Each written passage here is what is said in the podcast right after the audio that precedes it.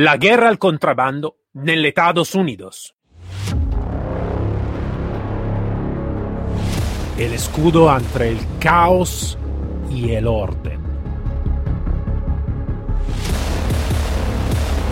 Somos los guardianes de azul. Buenos días a todos y bienvenido a este nuevo episodio de Guardianes de Azul. Como siempre, yo soy el comandante Cero y hoy tenemos un otro invitado, un super invitado. Me alegro mucho de tenerlo aquí. Para mí es un honor y un grande placer.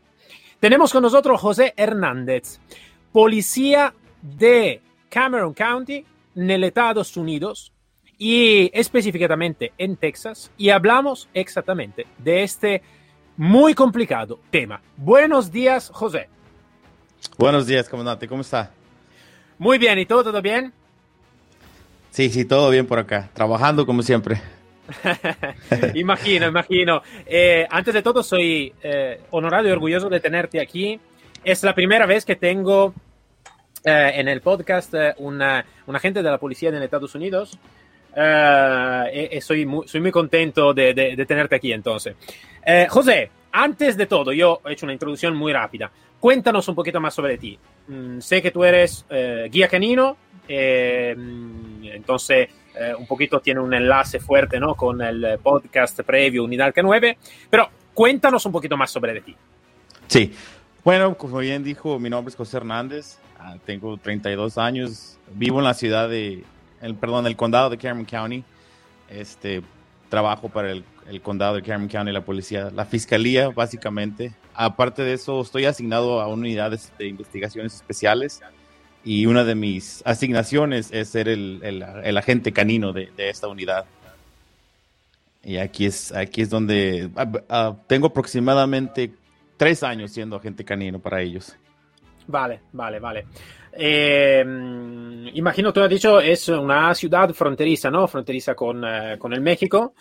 Y eh, creo que puede ser un tema bastante, vale, entre comillas, caliente, ¿no? Lo que estamos hablando, porque sé que es un tema que afecta bastante, ¿no? El, el tráfico de contrabando en, um, entre México, Estados Unidos, Estados Unidos o México, ¿correcto? Sí, así es. Y eh, hablando un poquito más de las tus funciones como, como, como, guía canino, el tu perro, mmm, eso es, lo sé, es una pregunta un poquito más técnica para los demás, pero eh, quiero lo mismo de, de tener eh, un enlace siempre con, con el podcast previo. Eh, yo, si me acuerdo bien, usualmente en Estados Unidos los perros de intervenciones son, eh, perdón, de, policía, tengo, eh, son llamados los multipurpose dog, ¿no? Entonces tengo multifunciones, no solo, ejemplo, perro antinarcótico o perro de intervenciones o perro de rastreo o perro antiexplosivo. También el tu perro está entrenado por diferentes especialidades. No, simplemente él tiene una, es antinarcóticos. Es la única especialidad que, que pedimos para él porque es básicamente es nuestra función número uno. Vale, vale, vale, vale, vale, vale, perfecto. Eh, te lo digo porque me acuerdo cuando, cuando estábamos por allá, por allá en Florida, claro, en otro estado, pero siempre pedían perros multifuncionales, ¿no? Entonces, sí. entonces vale, perfecto. Y cuéntanos un poquito más eh, el, el, el, tu trabajo diario, ¿no? Entonces, ¿cómo, como guardianes de azul, como tú eres, como somos todos, ¿cuáles son las cosas a nivel diario que tú vas a tener frente, ¿no? También en un, en un momento más que todo, sobre todo en este momento, que es un momento seguro bastante, bastante raro, si queremos decirlo. ¿Cuáles son los problemas más evidentes en este, en este, en este momento y sobre, eh, sobre tu trabajo? Sí, pues una de mis tareas principales es tener presencia en las carreteras, en las carreras, en las carreteras del estado. Este, aparte de eso, somos utilizados mucho por nuestras agencias hermanas federales a cada rato nos llaman para asistirlos en sus investigaciones. Asistimos con detenciones de tráfico, asistimos con arrestos, órdenes de cateo en vehículos, casas.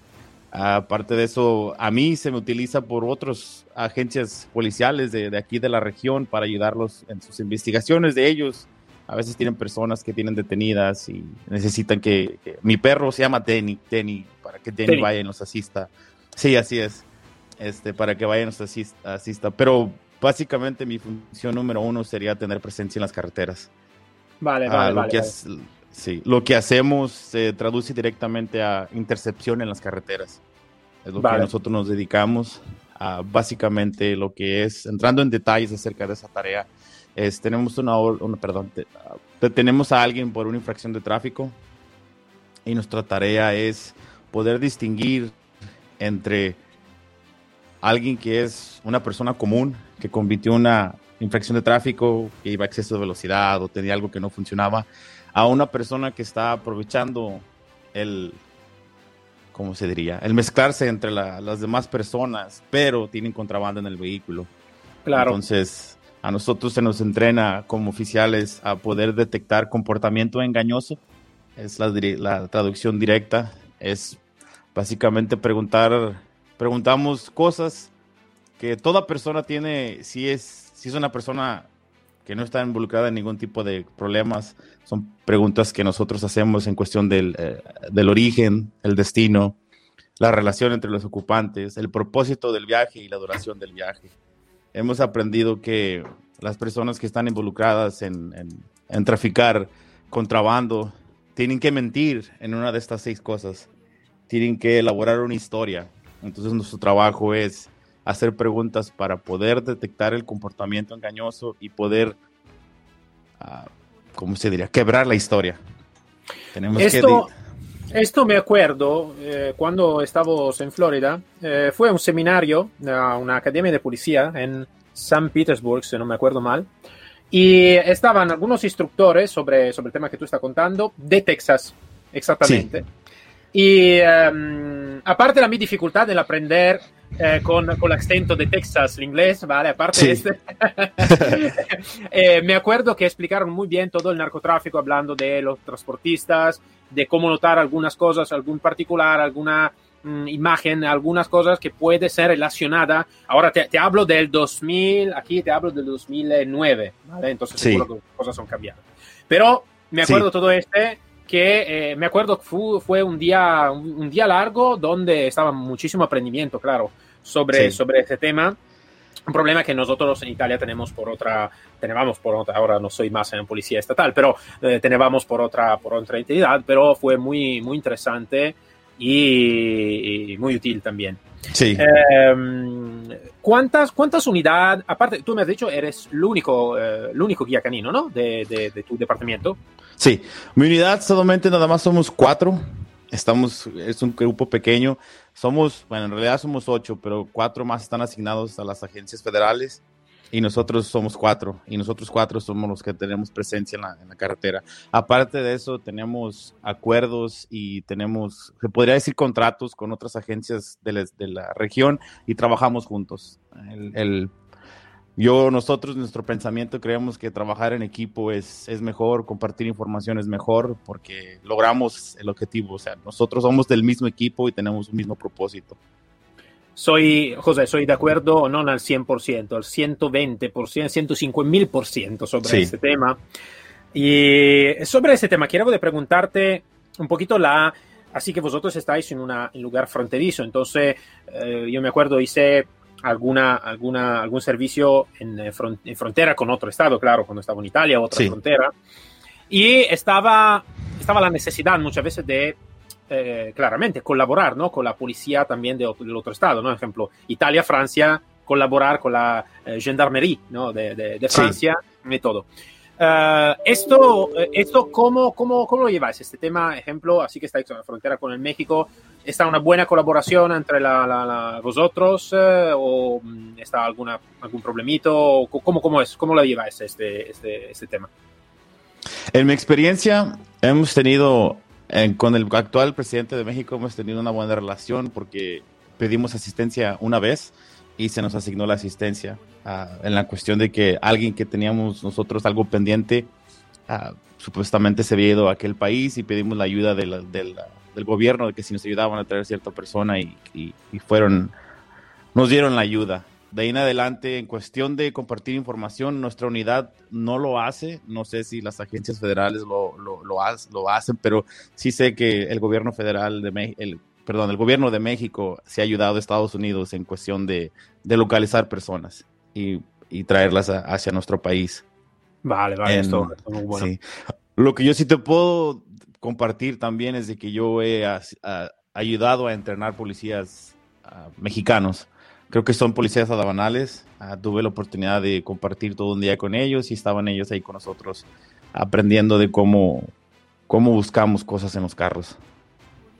Claro, claro, esto sí que es importante. Es un poquito el concepto que tú estaba diciendo, ¿no? Del trabajo de equipo, que en realidad el equipo puede ser entendido en el equipo más estricto o un equipo más grande, ¿no? Entonces, como en este caso, claro, todos, entre comillas, estamos eh, llegando al mismo éxito, ¿no? Entonces la guerra contrabando, efectivamente. Y mm, una cosa más sobre las tus funciones de, de policía como guía canino. Yo tengo una opinión, eh, José, y quiero de compartirla para saber la tu opinión, claramente. Yo siempre voy afirmando que em, el trabajo de especialidad, como puede ser lo de los K9, antes de todo necesita que ser, eh, no te digo en segundo plan, para nada en segundo plan, pero antes de todo un, un policía que es un guía canino o instructor canino, antes de todo, cuando necesita que actuar, necesita que actuar antes de todo como un policía, ¿vale? Antes de todo es un policía. Eso es claro, tener una especialidad, tener una, una, formación diferente como lo del guía canino, tener una especialidad eh, muy importante como ejemplo lo que, la que tú tienes o otra especialidad, es, es importante, pero antes de todo se necesita que actuar como policía. Esto te lo digo porque a veces eh, una cosa que, ejemplo, no, no encontré en Estados Unidos, o mejor, no encontré en el estado donde yo he trabajado, en Estados Unidos, eh, la encuentro a veces aquí en Europa, donde a veces los K9 a veces parece un poquito más destacado, ¿no? Como, como decir, vale, yo no soy más policía, entre comillas, no es propiamente así, pero un poquito, ¿no? Soy K9. Yo siempre voy luchando un poquito con eso, yo soy también ex instructor K9 por la policía y todo lo que sea, pero yo siempre, antes de todo, me soy siempre contado, antes de todo soy un policía y también soy un guía canino. Um, segundo la tu opinión, entonces, esto que te estoy planteando, ¿tú estás de acuerdo? ¿Tienes una diferente opiniones? ¿Cómo, ¿Cómo es para ti? Estoy de acuerdo, antes de todo soy policía, antes de todo yo tengo que tener mi conocimiento y mi entrenamiento y se escucha a lo mejor un poco difícil lo que voy a decir, pero el perro es simplemente otra herramienta más. Siendo sinceros, es una herramienta más para nuestro equipo, pero esto no significa que en unidad no lo veamos como un compañero más. Porque yo te puedo decir, mis compañeros tratan a mi, al perro como si fuera otro más de, la, de la, familia, vaya. Ah, lo puedo dejar con cualquiera de ellos, ellos lo saben cuidar, lo saben tratar, saben, saben, los, saben decir los comandos básicos para que el perro entienda. Entonces, eh, a pesar de que sí, se escucha feo, es una herramienta, pero es parte de la familia. Y en nuestro caso, cuando mi, mi jefe pone en las noticias que incautamos tantas cosas o hemos quitado tantas cosas, él es, él es la superestrella. En todas las fotos y en todas las, las noticias, él es el que sale, él es el que da la cara por nosotros, básicamente. Y en mi opinión, yo le que le digo a la gente siempre, sí, soy policía, él está asignado a mí, pero yo simplemente soy la persona que sostiene la, la correa. Creo que le dije correctamente, creo que sí se traduce. Yo nomás sostengo la correa, él hace el trabajo, yo nomás soy la persona que está atrás de él sosteniéndolo. Eso, es lo que, esa es mi opinión acerca de eso. Pero sí, tienes razón, es, antes que nada soy policía y antes que nada tengo que saber lo que yo estoy haciendo, porque si yo hago mis cosas bien, él, él va a poder hacer su trabajo bien. Sabes que me estaba, me estaba un poquito, tengo la sonrisa ¿no? cuando tú estabas diciendo este, porque me acuerdo muy bien cuando estaba, eh, tenemos algunos instructores que me siempre me han dicho, antes de todo, acuérdate que cuando tú trabajas con un perro de detección, tú eres simplemente lo que tiene la correa, ¿no? Un poquito lo que estaba diciendo. Entonces, no, no, no ser, ¿vale? No, eh, la cosa mejor es de no ser un, peso al otro lado de la correa, mejor de ser una ayuda al otro lado de la correa, ¿no? Para nosotros. Entonces, esto me lo acuerdo como si fuera ayer, ¿no? Sí. De, no ser antes de todo un peso, un peso, un peso, peso para el, pesado para el perro. Entonces, por eso me estaba poniendo sonrisa, porque sí, estoy de acuerdo. Eso yo también estoy de acuerdo. Y, mm, y lo que estoy diciendo también para mí es muy importante porque Em, es un concepto que yo quiero de pasar cuando vamos a hacer entrenamiento y todo. Es un concepto que quiero de pasar donde sí que es importante entrenarse para la detección realmente. Todavía es importante tener un entrenamiento constante como policía, ¿vale? Sí. eh, cómo actuar, como la técnica operativa, como las intervenciones, la, la, la, la, intervención en tráfico, claro, donde tú, claro, es, es lo, lo, el específico, ¿no? Con el control de tráfico en la carretera y todo. Entonces, siendo siempre entrenado como policía y también, claro, siendo guía, siendo instructor, tenemos otra también responsabilidad, tenemos otra, eh, como se dice, carga, ¿no? De, de entrenamiento. Sí. Y sobre el tema que tú te estás diciendo, una herramienta más, lo comprendo perfectamente, perfectamente. Es como decir, es un compañero que claramente va trabajando, claro, va a dar más aporte, entonces sí puede ser considerado como herramienta en la función del trabajo. Claro que como ser vivente es un compañero más, claro. Sí. eh, claro. Eh, una cosa que eh, no sé cómo es en Texas, eh, el perro cuando no está de servicio está asignado al guía, ¿no? Si, si es como en Florida, si me acuerdo bien, está asignado sí. al, al, guía, ¿no? Sí, uh, él está asignado a mí, vivimos juntos 24 horas al día, los 7 días de la semana, llueva, trueno, él está conmigo. Entonces, estamos, eh, pasamos mucho tiempo juntos, paso más tiempo con él que con mi familia. sí, imagino, imagino. Yo, sí. Eh, esto, esto sí me acuerdo, me acuerdo ese, ¿no? Que dice, vale, paso, a veces paso, tengo más tiempo con él que, que con todo el resto, el resto, de mi familia. Sí. Esto, esto sí. Eh, perdona, no te he preguntado, ¿el tu perro es eh, un malinois, un pastor holandés, un pastor alemán de trabajo? Esto no te lo he preguntado, perdona. Sí, eh, Denny es de una raza mixta, eh, mezclaron el pastor alemán con el, creo que es el Malinois uh -huh. eh, de Bélgica, creo que sí, Bélgica, sí, sí. Malinois, Malinois, que él es una raza de, es de Hungría, Denny. Entonces creo que en ese país les gusta mezclar la, la, las razas para poder, a lo que a mí se me explicó, para tener el cerebro del pastor alemán, pero la agilidad de, de la otra raza. Sí, Sí, sí, sí, comprendo, comprendo. Eh, sí, a veces es. Um, aquí, aquí en España lo, llama, lo llaman el Malimán. Uh, okay. como un mix entre Malinois y pastor alemán, ¿no? Entonces lo llaman, eh, lo llaman en esta manera, porque yo también en, en, en mi casa tengo dos Malimán, que yo digo siempre mezcla entre oh, okay. pastor albergue alemán, y me dice, no, no, no, se llama Malimán. Vale, perfecto, llamamos Malimán. Malimán. vale, perfecto. Sí. Vale. Eh, esto, esto es importante. Una cosa más que quiero de, de, saber también en vuestro departamento, un poquito cómo va funcionando.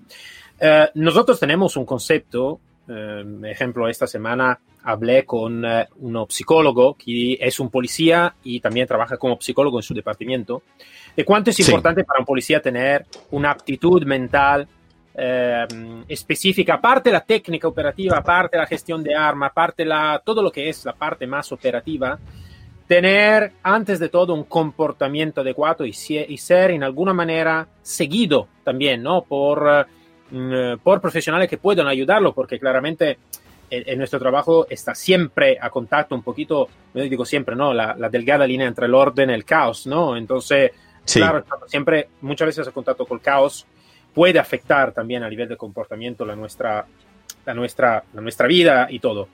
Um, este tema en, por, por, allá está, tiene, tiene soporte, tiene, um, tiene un enfoque específico, ejemplo, sobre el comportamiento de los agentes uh, para ayudarlo, para desarrollar algún comportamiento específico, o es en alguna manera en segundo plan, como ejemplo en muchos países donde ese es, un tema bastante complicado, ¿no? Bastante, bastante así. Sí, pues sí, tienes razón.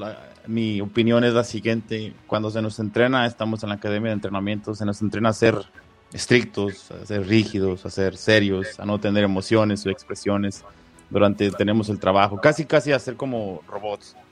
Esa es mi opinión. Entonces salimos, a la, salimos y salimos a las, a las calles a hacer nuestro trabajo y cuando somos nuevos tenemos ese comportamiento.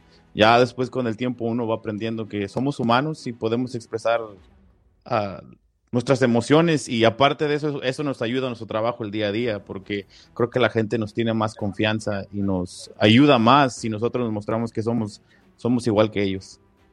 Este, a, a la otra cuestión de que vemos caos, vemos cosas que, que sí nos afectan, como por ejemplo te platicaba que somos una unidad especial, tengo un compañero que él se dedica básicamente el 80% de su tiempo a combatir crímenes en contra de niños.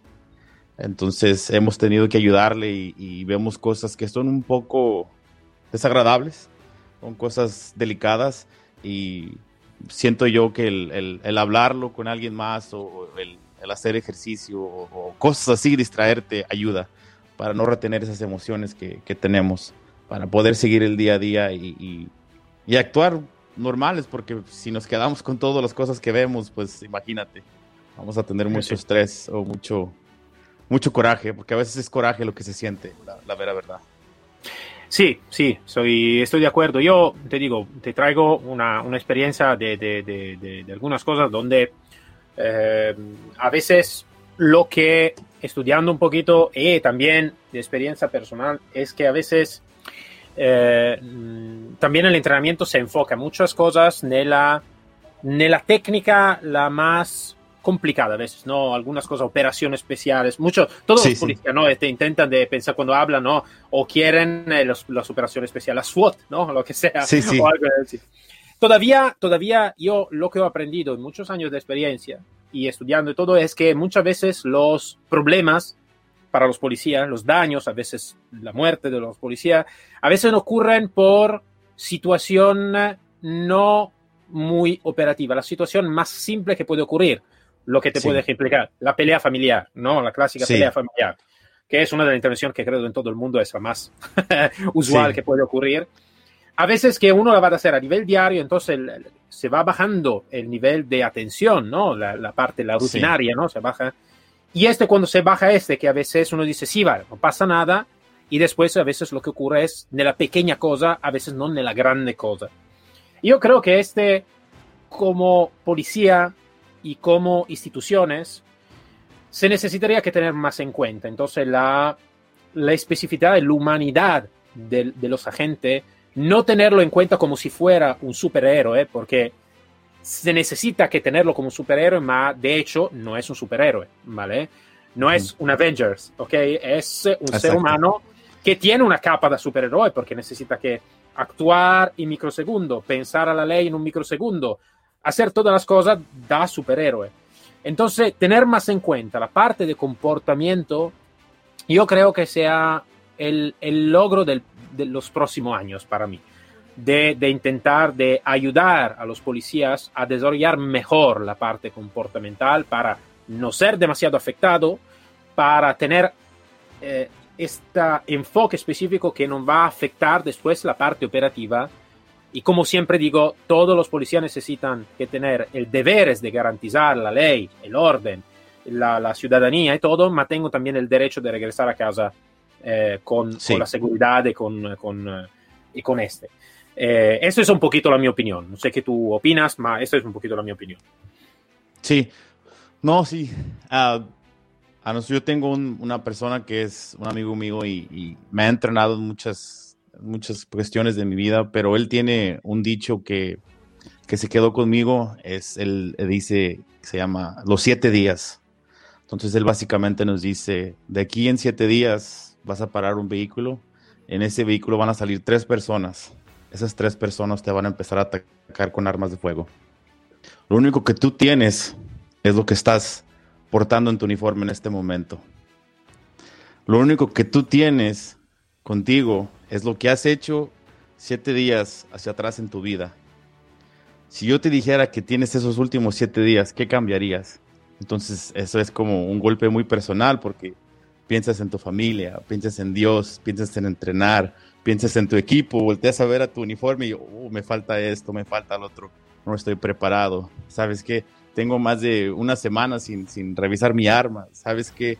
Tengo más de seis meses sin entrenar tiro. Eh, ¿Sabes qué? He notado de que no sigo las tácticas de seguridad o de protección cuando para un vehículo y como tú dices, como lo hacemos muy seguido, se nos quita la, la, precaución y arribamos o hacemos cosas como ah, es otro más, ah, es otro más. Entonces, ese dicho que él tiene que de los siete días es algo que se, que se ha quedado conmigo. Entonces, trato de vivir los siete días como si fueran mis últimos siete días en, en todas las cuestiones, tanto laborales, personales, como en, en mi entrenamiento.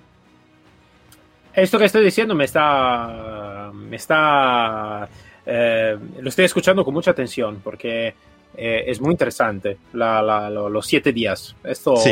esto es, muy, es muy bonito como, como pensamiento y creo que puede ayudar. eh, mira, eh, creo que sea un buen consejo que podemos dar a todos los policías que nos están escuchando.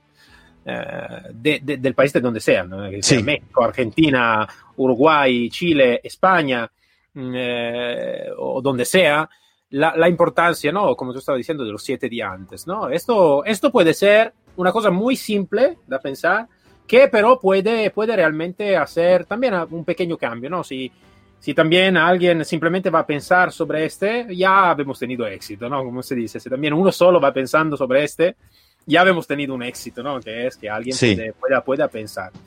Esto, esto sí, y dicho sobre todo, da mm, una persona como tú, un profesional que trabaja en, una, en un tema así complicado y caliente como lo del narcotráfico, del, del contrabando, lo que sea, eh, eh, yo, yo me pondría con los orejos de grande escuchando. Sí. ¿vale?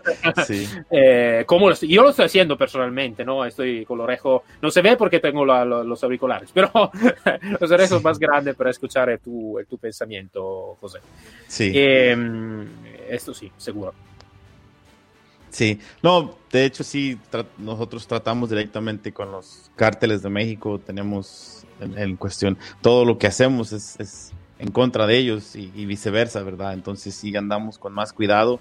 Afortunadamente a México tiene, perdón, los carteles mexicanos tienen un cierto miedo hacia los policías americanos en cuestión de que ellos saben que si nos tocan, nos hacen un daño, el peso completo de la ley va contra ellos y sus or- organizaciones, entonces ah, en esa cuestión nos sentimos un poco más seguros, pero claro, siempre estamos vigilantes, siempre estamos al pendiente.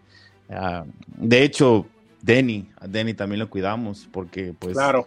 por fortuna o, o- o por mala fortuna, Denny tiene una reputación muy grande. Entonces, yo te puedo decir que me he bajado en alguna parada de tráfico y sé que la persona está involucrada en algo.